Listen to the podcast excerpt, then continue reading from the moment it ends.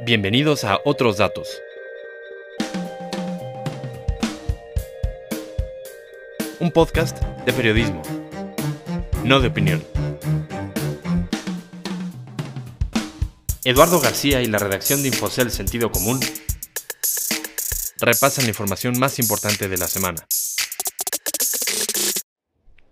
Hola, soy Eduardo García, editor de Infocel y Sentido Común, en otra edición de nuestro podcast Otros Datos. Hoy revisaremos una interesante variedad de temas, eh, los esfuerzos de las microcerveceras por ganar terreno y un tema relevante, la reforma fiscal. Eh, huecos en la ley que faciliten la evasión. Lo que sí nos ha mandatado ya es a pensar en lo que sería una potencial reforma fiscal eh, que entre en el 2022 y esto implica que la tenemos que tener lista. Probablemente una vez que pase el paquete tendríamos que entrar ya a discusión con todos los eh, actores del Congreso y obviamente con el sector privado para tener la lista no solamente... Eso que escuchamos fueron las palabras de Gabriel Llorio, el subsecretario de Hacienda y Crédito Público, esta semana en un foro organizado por Moody's en la Ciudad de México. Soy César Pérez, editor de Economía de Infocel y Sentido Común. Estoy acompañando a Eduardo para que nos platique un poco cuáles fueron las palabras del subsecretario en este foro que despertaron atención entre nuestros lectores esta semana. Eduardo, ¿por qué no nos platicas qué dijo el subsecretario? Pues la verdad era algo, fue algo inesperado porque el tema era hablar sobre las finanzas de los gobiernos subnacionales, estados y municipios. Pero en su presentación, eh, el subsecretario de repente comenta que ya van a iniciar los trabajos por la reforma fiscal eh, a fin de tener la lista para el 2022.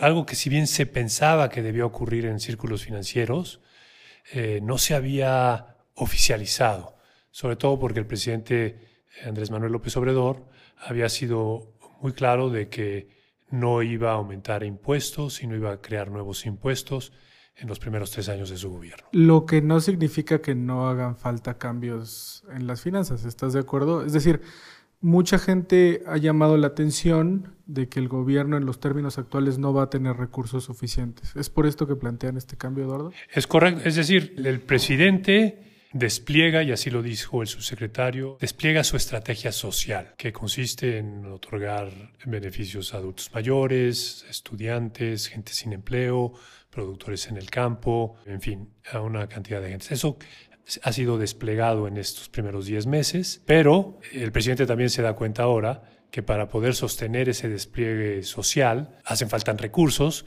porque si bien el gobierno consideraba que los ahorros o el fin de los privilegios iban a ser suficientes para poder financiar los programas sociales, pues parece ser que los números no van a dar o no darían en el largo o en el mediano y largo plazo. Eduardo, y el subsecretario comentó cuáles son los, las guías que tienen en, esto, en estos foros, es decir, ¿hay algunas pistas de por dónde vendrían estos cambios o todavía es muy prematuro? Es, es prematuro, el subsecretario realmente la noticia que dio fue que habrá una reforma fiscal, oficialmente el presidente, como escuchamos en el audio, ya dio su visto bueno a que se inicie, pero solamente dijo tres elementos. Uno, que va a ser una reforma fiscal equitativa. Dos, que va a buscar simplificar el pago de impuestos. Y tres, que llevará un contenido medioambiental, lo que implica que probablemente haya o bien reducción de cargas impositivas en beneficio de aquellos que hagan acciones en beneficio del medio ambiente, o bien que se castigue a aquellos que, que perjudiquen el medio ambiente. Y finalmente, Eduardo, también creo que es muy importante, ¿crees que este esfuerzo de modificar el marco tributario vaya a tener respaldo? Es decir, ¿te dio la impresión de que hay un convencimiento general de que se tiene que hacer el cambio, aunque a nadie le gusta pagar más impuestos o a nadie le gusta que cambien las condiciones actuales? Yo creo que esas batallas están por verse. Pero sí fue claro el subsecretario al decir que tratarán de negociar con todos los agentes económicos la reforma fiscal.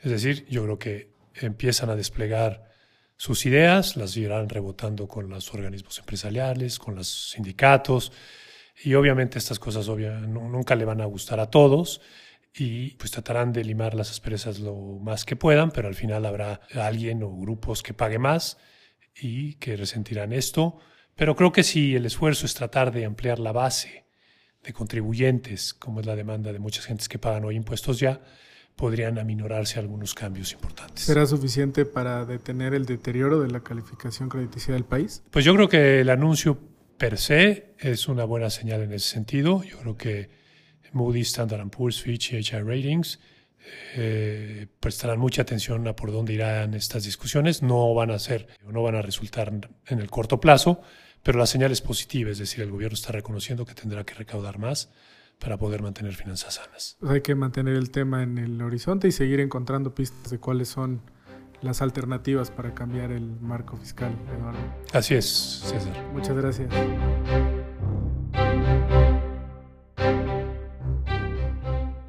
Una de las noticias más relevantes de estos días es sin duda o fue sin duda la renuncia de Eduardo Medina Mora a ser titular de la Suprema Corte de Justicia de la Nación. Como saben, este poder es el que dirime las diferencias eh, que pueden existir entre el legislativo, la sociedad y el presidente al velar por mantener la integridad de la Constitución política de los Estados Unidos mexicanos. Para hablar de esta renuncia estoy con Dazaev Rodríguez. Hola, Eduardo. Y con Mercedes del Signo. Hola. Renuncia a un ministro, algo que no ocurría en México desde la reforma del Poder Judicial de 1994. Y según la Constitución, esta renuncia se tenía que justificar por causas graves. Daza, ¿sabemos eh, las razones, las causas graves por las que renunció Medina Mora? No, Eduardo, hasta el momento la renuncia del ministro Medina Mora ha estado un poco en secreto ya que los motivos de la misma no se han hecho públicos.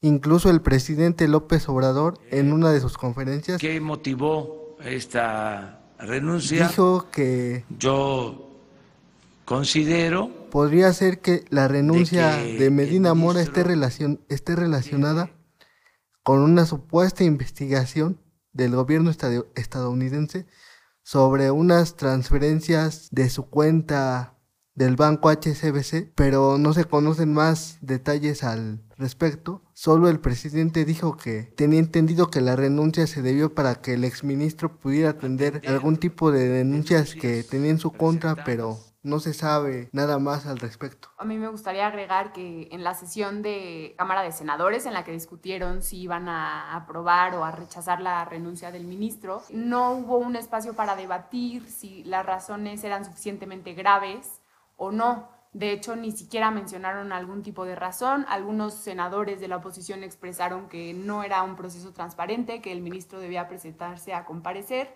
pero pues al final, después de que cada quien expresó su opinión, simplemente votaron y lo aprobaron con una abrumadora mayoría de 111 votos a favor.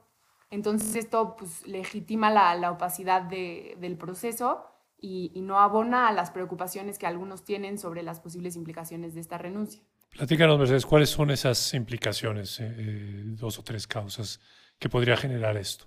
Bueno, en una democracia donde la división de poderes es garantizada, no tendría por qué significar nada. El presidente es del partido Morena, las dos cámaras del Congreso son también de Morena y con esta renuncia López Obrador va a poder tener a tres ministros nominados por él en la Suprema Corte. Son tres ministros de los once que la integran esta cifra puede ser significativa porque, por ejemplo, para bloquear una acción de inconstitucionalidad que alguien pueda presentar en contra de un proyecto del presidente, una ley que proponga Morena, se necesitan cuatro votos. Entonces, ya contando con tres ministros, el presidente estaría muy cerca de proteger todas sus propuestas y proyectos controversiales. Claro que es importante matizar en este aspecto, porque una cosa es que el presidente haya designado a los ministros y otra cosa es que ellos vayan a votar según a sus preferencias o no, es decir, no necesariamente van a ser sus marionetas. Eh, quisiera agregar que también hay quienes consideran que la renuncia de Medina Mora ayudará para limpiar un poco la imagen de la Corte, ya que el exministro, a lo largo de su trayectoria como funcionario público, ha despertado polémica, pues fue funcionario durante los gobiernos de Vicente Fox, Felipe Calderón y fue propuesto por el presidente Peña Nieto en 2015 como ministro de la Corte. En aquel momento hubo varios sectores de la sociedad civil, analistas políticos, que no vieron con buenos ojos el nombramiento de Medina Mora, ya que tenía historial de dirigir la, la Procuraduría General de la República, la Secretaría de Seguridad Pública. Entonces, había quienes consideraban que no era lo más adecuado que llegara a la, a la Corte. ¿Y qué sigue en este caso una vez que renuncia Medina Mora? ¿Cuál es, ¿Cómo se reemplaza a un ministro? Bueno, ahora que el Senado aprobó su renuncia, le toca al presidente nominar una terna, es decir, a tres candidatos posibles que él considere que podrían ser un buen reemplazo. Esta terna la va a recibir el Senado, quien por una mayoría calificada de dos terceras partes va a determinar si es buen candidato o no para ocupar el puesto en la Suprema Corte. Ante esto, hubo senadores de oposición que le hicieron un llamado al presidente, como Emilio Álvarez y Casa, un senador independiente, que le pidió que Mándenos ternas. hiciera un esfuerzo por mandar una terna con gente calificada y de preferencia mujeres calificadas para, para que se respetara este compromiso de paridad en, en los órganos de la función pública. Pues muchas gracias a los dos. Gracias.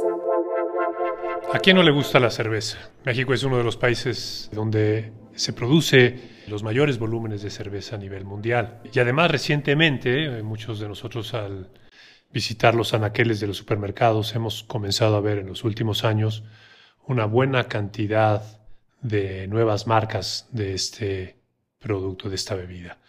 Eh, esto en parte se debe a un crecimiento interesante de las llamadas cervezas artesanales o microcerveceras, que han venido haciendo su lucha por ganar espacio en los anaqueles y en el gusto de los consumidores. Estoy con Mariana Rodríguez. Hola Eduardo. Y con Michelle del Campo. Hola Eduardo. Porque ellas, como corresponsales corporativas, hicieron una investigación de las condiciones en las que están operando estas nuevas microcerveceras y descubrieron muy interesantes desarrollos que están empujando, que están buscando eh, los productores de las cervezas artesanales para poder competir en igualdad de circunstancias con las dos grandes cerveceras que están en México, que son Heineken y AB InBev, que controlan el mercado cervecero nacional en un 99%, si no es que más. Eh, Mariana, platícanos un poco lo que descubriste tú y, qué, qué fue algunas de las eh, propuestas que plantean los microcerveceros? Eh, bueno, la principal propuesta es quitar la carga que tienen los impuestos sobre sus ingresos y su producción.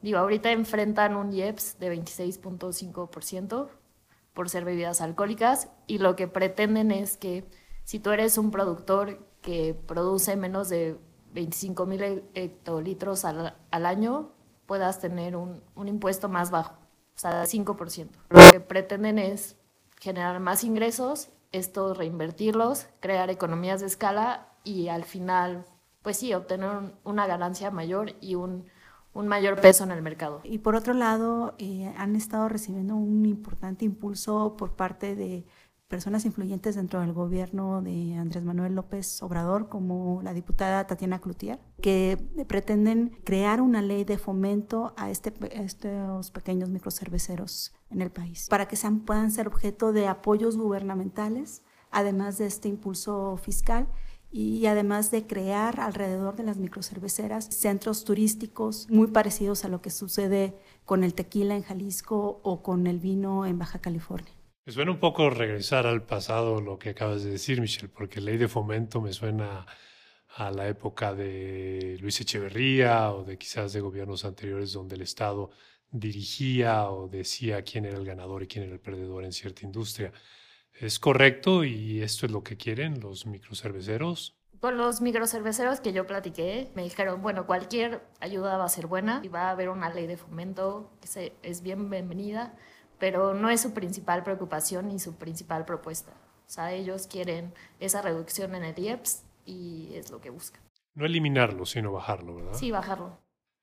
¿Y a todo esto qué dicen las grandes cerveceras? Oficialmente las grandes cerveceras no se quisieron posicionar al respecto. Sinceramente el, el mercado de este tipo de cervezas artesanales es muy pequeño relativamente con, con el mercado, es alrededor del 0.3% del mercado nacional pero se manifestaron abiertas a, al diálogo como parte de las mesas de trabajo que se van a abrir para la creación de esta nueva ley de fomento.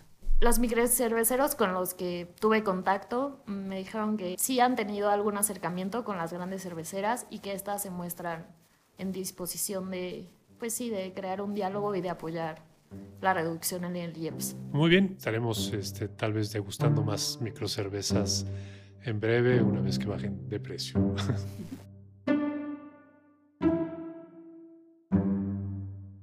Ahí lo tienen, esos son los temas de esta semana. En la próxima semana estaremos muy atentos, obviamente, a todas las negociaciones que parece se intensificarán entre el Reino Unido y la Unión Europea para acordar si es una salida abrupta de Gran Bretaña de esta comunidad o si posponen esa, ruptura para negociar una salida menos dura.